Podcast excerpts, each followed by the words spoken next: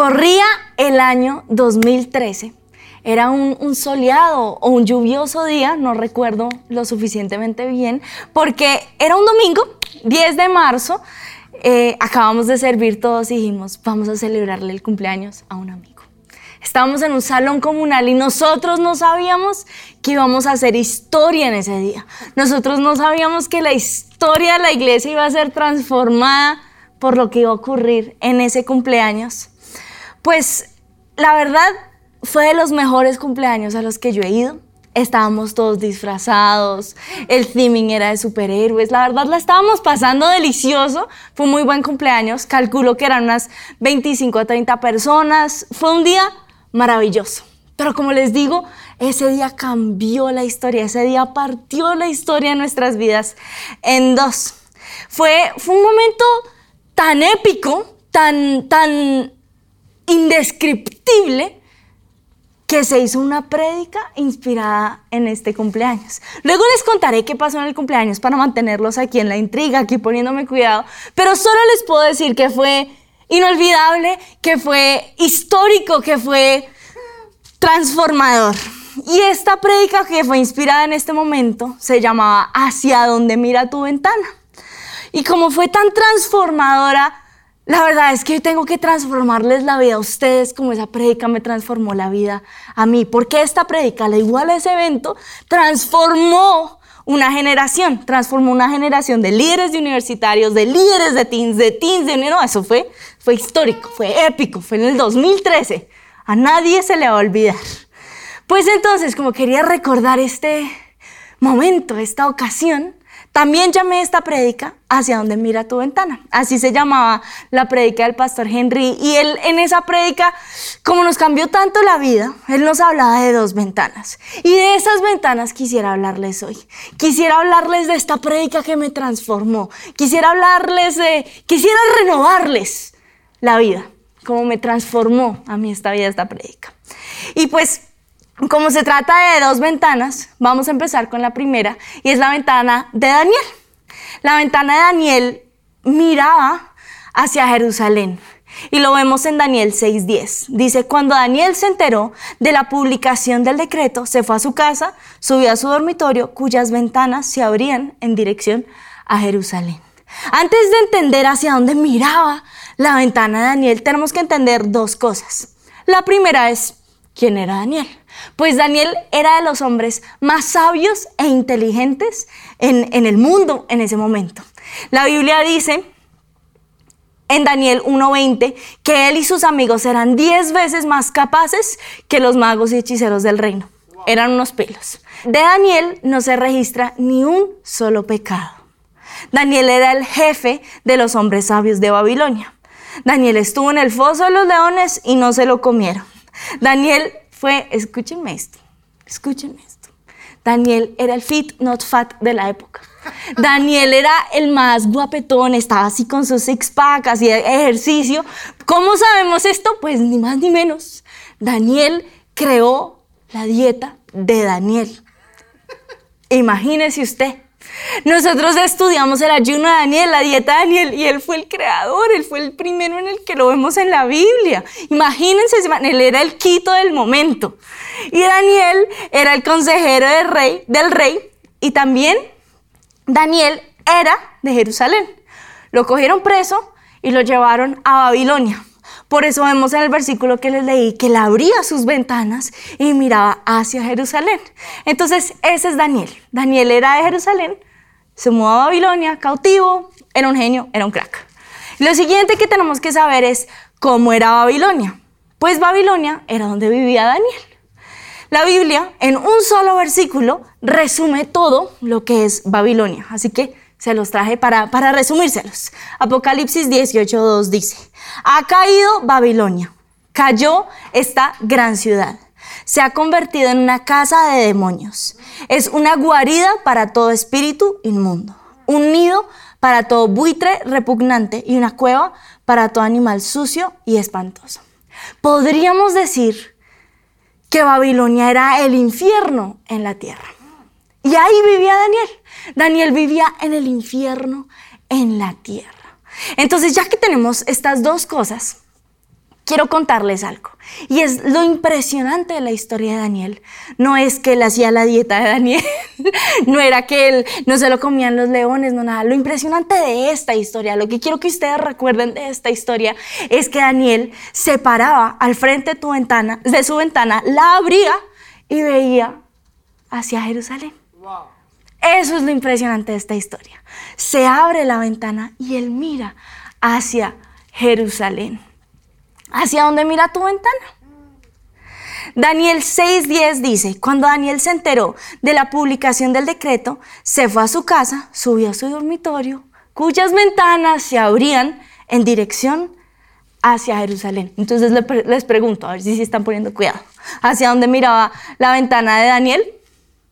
Muy bien hacia Jerusalén, tú estás aquí poniendo cuidado, me encanta. Y lo impresionante de Daniel es que aunque vivía en Babilonia, en este infierno en la tierra, aunque Daniel estaba rodeado de todo esto, todos los días él abría su ventana, no se dejaba contaminar por el mundo que vivía en Babilonia y miraba hacia Jerusalén. Y oraba hacia Jerusalén, lo hacía tres veces al día, dice ese versículo. Daniel 1.8 dice, pero Daniel se propuso en su corazón no contaminarse con la comida y el vino del rey o de Babilonia. Así que le pidió al jefe de los oficiales que no lo obligara a contaminarse. ¿Por qué él le pedía esto? Porque su ventana miraba hacia Jerusalén. Y esta es la primera ventana de la que les quiero hablar hoy. Y es la ventana de Daniel. La siguiente ventana de la que les quiero hablar está en Génesis 13, del 11 al 12. Entonces Lot escogió para sí todo el valle del Jordán y partió hacia el oriente. Así fue como Abraham y Lot se separaron. La Biblia dice porque se peleaban mucho. Abraham se quedó a vivir en la tierra de Canaán, mientras que Lot, escuchen aquí, se fue a vivir entre las ciudades del valle, estableciendo su campamento cerca de la ciudad de Sodoma. Entonces tenemos a Daniel que tenía su, eh, o sea, que vivía en Babilonia, pero miraba hacia Jerusalén, pero tenemos a Lot que estableció su ventana, su campamento, mirando hacia Sodoma. No sabemos si sí tenía su ventana mirando o no, pero como estableció su campamento cerca, podríamos decir que su ventana miraba hacia Sodoma. Y hagámonos las mismas preguntas. ¿Quién era Lot? Pues ya se los dije, el sobrino de Abraham. También él pudo haber sido parte de Israel si no se hubiesen peleado, pero pues eran peleones. Y Lot tenía una esposa y dos hijas. Eso es todo lo que sabemos de Lot. Eso es toda la información así sabrosa que había acerca de él. Pero el siguiente punto es, ¿Qué era o cómo era Sodoma? Pues Génesis 18, 20 al 21 dice, entonces el Señor le dijo a Abraham, el clamor contra Sodoma y Gomorra resultó ya tan insoportable y su pecado es gravísimo.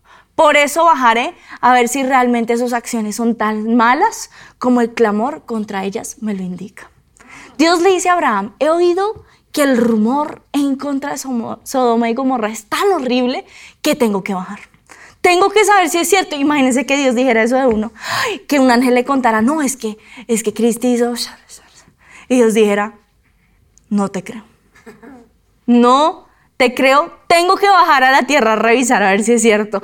Ah, pues eso es lo que dice la Biblia acerca de Sodoma y Gomorra, que el pecado era tan terrible que Dios mismo tenía que bajar a ver si era cierto.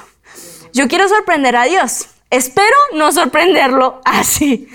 Entonces lo sorprendente de la historia de Lot es que él establece su campamento y su ventana mirando hacia Sodoma.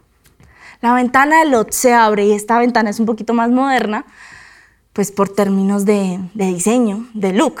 Pero podemos decir que esta es una ventana. Lot abre su ventana y mira hacia Sodoma. Y él ve hacia Sodoma. Daniel mira hacia Jerusalén y Lot mira hacia Sodoma. Qué interesante. Entonces les pregunto, ¿hacia dónde miraba la ventana de Lot? Muy bien, hacia Sodoma, están poniendo cuidado. Entonces tenemos estos dos personajes, Jerusalén, Sodoma. Pues quisiera contarles, antes de contarles el chisme y acabar la historia mía, quisiera primero contarles cómo termina la historia de estos dos personajes. Pues Daniel, un crack.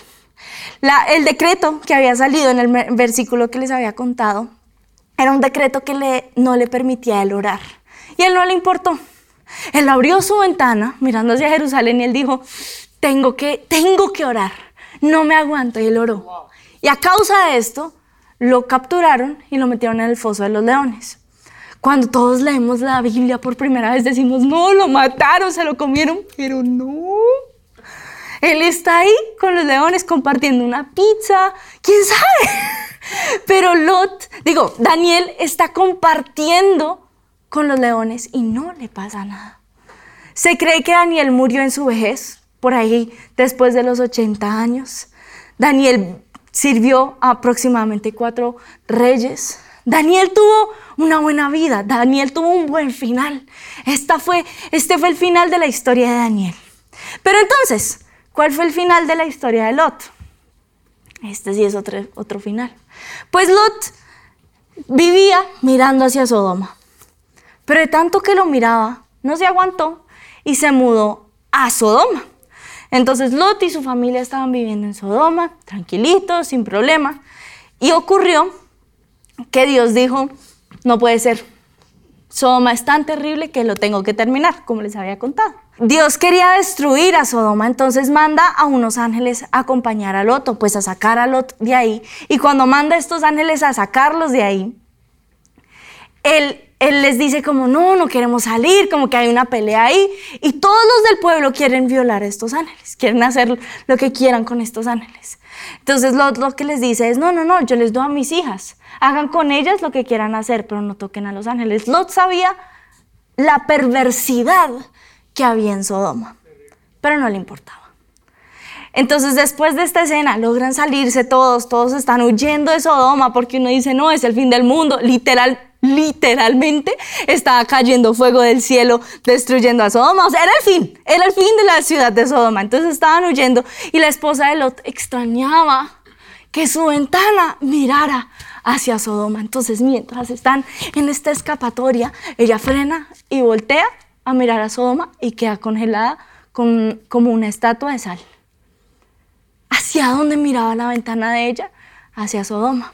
¿Hacia dónde miraba la ventana de Lot? Hacia Sodoma. Pero ese no es el final. El final es que las dos hijas a las cuales casi vende por prostitución emborrachan a su papá. Y no sé si esto cuenta como violar, pero tienen sexo con él. Ese es el final de la historia de Lot. Daniel tiene una buena vida, es un consejero, es sabio. Y Lot, no sé, no sé cómo resumir cómo termina Lot. Pues regresando a mi historia inicial, lo que ocurrió en esta fiesta fue que hicimos un video. Todos los que estuvimos en esa fiesta recordamos la situación con, un poco de, de angustia, con un poco de sufrimiento, pero ese video mostraba hacia dónde miraba nuestra ventana. Pues ese video le llegó a nuestro líder y a nuestros pastores y nos pegaron un regaño. Miren eso, yo a fuego del cielo. Eso era una cosa. Nos pegaron una vaciada. Miren, fue vaciada grupal, vaciada por correo y después vaciada presencial. ¿Tú por qué estás haciendo? eso fue el regaño, el regaño, con regaño, un poquito más de regaño. Le sumaban a uno regaño. Eso fue, eso fue una época cuando a los líderes de teens nos, nos recuerdan esa época todos como que tenemos como un tic así, como que nos genera, nos genera algo por dentro. Y a causa de esta época, generaron un ayuno de tres meses llamado mundano. Yo no, ustedes no saben lo que fue esa época. Eso fue una cosa. Y terminó en esta prédica. Pero aunque muchos dijeron, fue exagerado, fue solo un video, fue una bobada, fue un cumpleaños, ay, no importa, nos cambió la vida nos transformó. ¿Y por qué nos transformó? Porque abrimos nuestros ojos y nos dimos cuenta que nosotros mirábamos hacia Sodoma. Y lo que logró el pastor Henry en nuestra vida fue abrirnos nuestra ventana y mostrarnos, mira hacia Jerusalén, no mires hacia Sodoma. Y si hoy me lo permiten, yo quiero ahorrarles un video, yo quiero ahorrarles un cumpleaños, yo quiero ahorrarles esta situación. Quiero que tomen este momento de reflexión y analicen hacia dónde mira mi ventana. Esta es la oportunidad de Dios para que ustedes no los regañen como nos regañaron a nosotros. Pero es tu oportunidad para salir corriendo de Sodoma, para abrir tu ventana y mirar hacia Jerusalén. Es la oportunidad de oro para que tú tengas un encuentro con Dios, si estás dispuesto. A nosotros nos vaciaron, a nosotros nos regañaron, pero nos cambió la vida. Y desde ese momento empezamos a servir para Jesús. Desde ese momento todos abrimos nuestra ventana de la mañana y vemos a Jerusalén. ¿Hacia dónde mira tu ventana? ¿Hacia dónde mira tu ventana? Quisiera hoy como tomar un momento para preguntarte a ti lo que a mí me preguntó Henry Pavón. A mí Henry Pavón me preguntó, Cristi, ¿hacia dónde mira tu ventana? No fue así tan personalizado, fue una prédica como esto, pero, pero tomémoslo personalizado. A mí Henry Pavón me dijo, ¿hacia dónde mira tu ventana? Y yo quiero preguntarte a ti, ¿hacia dónde mira tu ventana? ¿Miras hacia Jerusalén o miras hacia Sodoma? Ahora, yo sé que les estoy hablando de, de ventanas y no sabemos cómo así el contexto la ventana, no contaminarnos, cómo así que Daniel no se contaminaba, ¿Qué cómo hago para mudarme hacia Jerusalén, cómo hago para, para ver Jerusalén, no Sodoma, ¿cuál es Sodoma? Pues les voy a aterrizar un poquito más esta prédica. Daniel vivía en Babilonia, Lot miraba hacia Sodoma, pero actualmente en nuestro mundo es Sodoma y Gomorra, es Sodoma y Babilonia. Actualmente nuestro mundo está lleno de pecado. Actualmente vivimos en el infierno en la tierra. La Biblia dice que nosotros viviremos o llamaremos a las cosas buenas malas y a las malas buenas. Y en este momento es en el momento en el que estamos viviendo. El momento donde uno no sabe qué está bien y qué está mal. Estamos viviendo en Sodoma y Gomorra. Estoy segura o Podría decir que Dios desde el cielo dice acerca del mundo lo que decía acerca de Babilonia, acerca de lo que decía de Sodoma también. Y vivimos en esta realidad. Y la realidad es que no podemos abrir una ventana y mirar hacia Jerusalén porque ¿dónde está Jerusalén? Y tal vez ustedes me están diciendo como, sí, Cristi, yo quiero cambiar mi ventana, yo me quiero mudar. ¿Dónde, ¿A dónde? ¿Dónde queda el barrio de Jerusalén? El Río Negro, mirando hacia la iglesia, ¿qué hago? No, no se tienen que mudar. Pero sí tenemos que decidir en nuestro corazón no contaminarnos. Aunque vivimos en Sodoma y Gomorra, aunque vivimos en Sodoma y Babilonia, debemos decidir no contaminarnos, decidir no vivir en este mundo. Entonces, ¿hacia dónde mira tu ventana? Primera de Juan 2 del 15 al 16 dice, no amen al mundo, a Sodoma, Gomorra, el mundo, lo que quieran, Babilonia, ahí está, ni nada de lo que hay en él. Si alguien ama al mundo, no tiene amor del Padre. Porque nada de lo que hay en el mundo, los malos deseos del cuerpo, la codicia de los ojos, la arrogancia de la vida, proviene del Padre, sino del mundo. Si tú amas al mundo, no amas a Dios. Y tu ventana mira hacia Sodoma.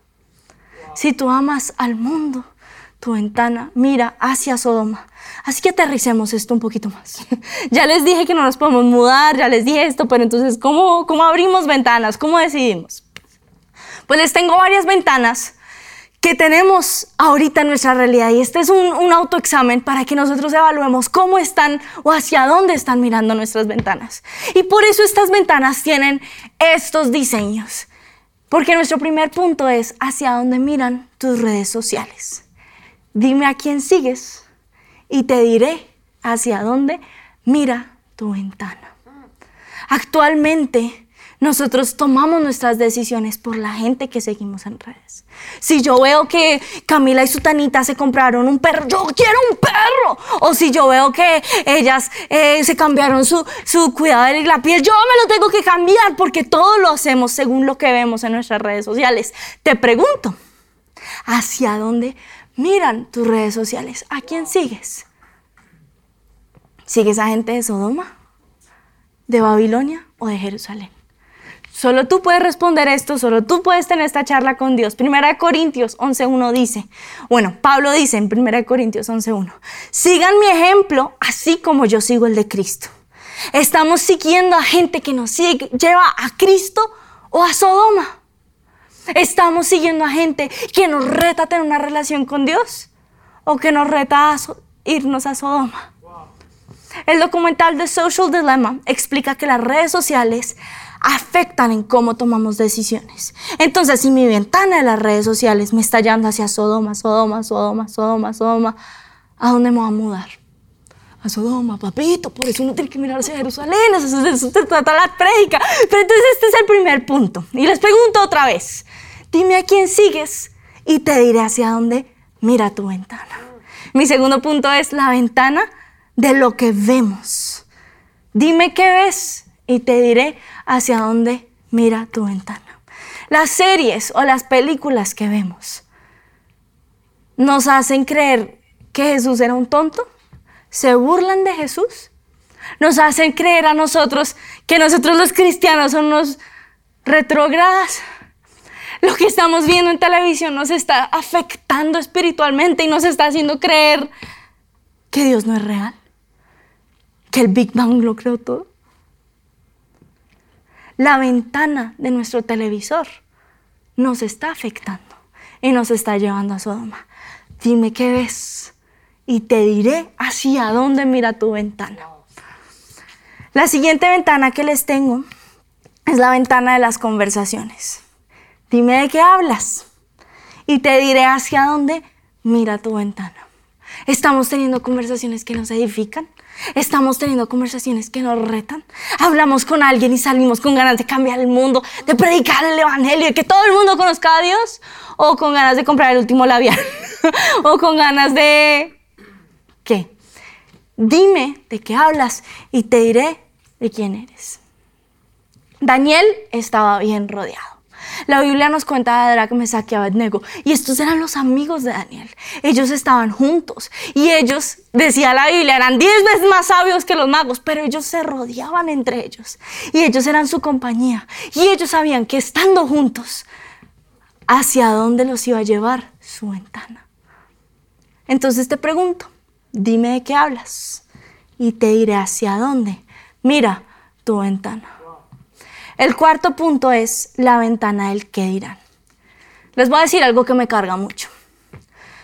Y es que yo estoy viendo a una generación que ve que si alguien repostea algo y ellos no lo repostean, se van a morir. Y es que yo tengo que repostear esto porque si no, si no qué, si no qué, dime tú. ¿Qué? ¿Te cierran la cuenta? ¿Qué pasa? Yo no sé. Todo el mundo vive angustiado por eso. Y yo vivo cargada por esta generación que tiene que repostear porque todo el mundo lo hace. Veo una generación que le tema al que dirán. Veo una generación que quiere encajar. Veo una generación que tiene que repostear, que tiene que atacar o apoyar apasionadamente. Veo una generación que para donde los lleven las multitudes van con ellos. Veo una generación que hace lo que el mundo hace. Veo una generación que vive en Sodoma, se viste como los de Somoda, Somoda, Sodoma. Veo una generación que vive en Babilonia. Veo una generación que repostea lo que repostean los de Babilonia porque lo hace el mundo y lo tienen que hacer. Y eso me carga. Eso me estresa. Eso me saca la piedra. Y a esta generación le digo, no imiten las conductas ni las costumbres de este mundo, más bien dejen que Dios los transforme en personas nuevas al cambiarles la manera de pensar. Entonces aprenderán a conocer la voluntad de Dios para ustedes, la cual es buena, agradable y perfecta. Si tú haces lo que todos hacen, ¿hacia dónde mira tu ventana? Si tú reposteas lo que todos repostean, hacia dónde mira tu ventana. Si tú haces todo por el que dirán, por el like, por el post, hacia dónde mira tu ventana. Pero entonces yo sé, y esta ya es mi última ventana, pero yo sé que se acaba este momento y todos vimos estresados pensando, es el fin del mundo, mis ventanas, yo me voy a al infierno, estoy en Babilonia, Sodoma y Gomorra, no. Si nosotros los líderes de Teens después de hacer ese video tuvimos esperanza, todos tenemos esperanza, créanme, créanme, todos tenemos esperanza. Y es que cuando nos regañaron, el vacío fue tan horrible que dijimos, no vamos a levantarnos de aquí. Hubo mil y un chistes de mundano yo, hubo mil y un chistes de ese cumpleaños. Pero la verdad nos cambió la vida. Y yo hoy no te estoy dando palo para que te des palo y para que vivas en el mundo del palo y en la ventana del palo y es que soy el pecador. No. Yo hoy te digo esto para que tengas un momento de despertar y que tú abras tus ojos, abras tu ventana. Y si miras hacia Babilonia o miras hacia Sodoma, cierres esa ventana y abras otra. Porque la Biblia no dice que tienes que quedarte mirando hacia Babilonia. No tienes por qué seguir viendo el mismo Sodoma. Tú puedes abrir las ventanas de Jerusalén, mirar hacia Jerusalén y cambiar tu vida. Y cuando tú la cambies, Jesús va a cambiar tu vida y va a cambiar lo que te rodea y tú vas a poder transformar a una generación. Y esa es la oportunidad que hoy Dios te está entregando y es que hoy es tu momento para cambiar tu vida. Hoy es el momento para romper el molde mediocre de este mundo que nos quiere llevar a ser iguales, todos con todos, nos vestimos igual, nos pensamos igual, reposteamos igual. Hoy es el momento para romper este molde mediocre y ser transformados en Dios. Hoy es tu momento. Cuando Jesús escogió a sus discípulos, Él no los escogió y les dijo, ah, tú miras hacia Sodoma, igual sígueme, ah, tú miras hacia Babilonia, igual sígueme. No, cuando Jesús escogió a sus discípulos, Él los vio y dijo, deja todo y sígueme a mí. Toma mi cruz y sígueme a mí. Hoy Jesús te quiere preguntar eso a ti.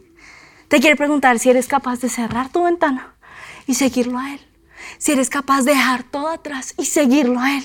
Y es tu oportunidad para dejar todo y seguir a Cristo.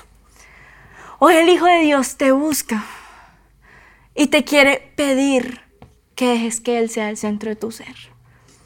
Y sé que vivimos en Babilonia, pero nuestras ventanas a partir de hoy van a mirar hacia Jerusalén quiero pedirte que cierres los ojos.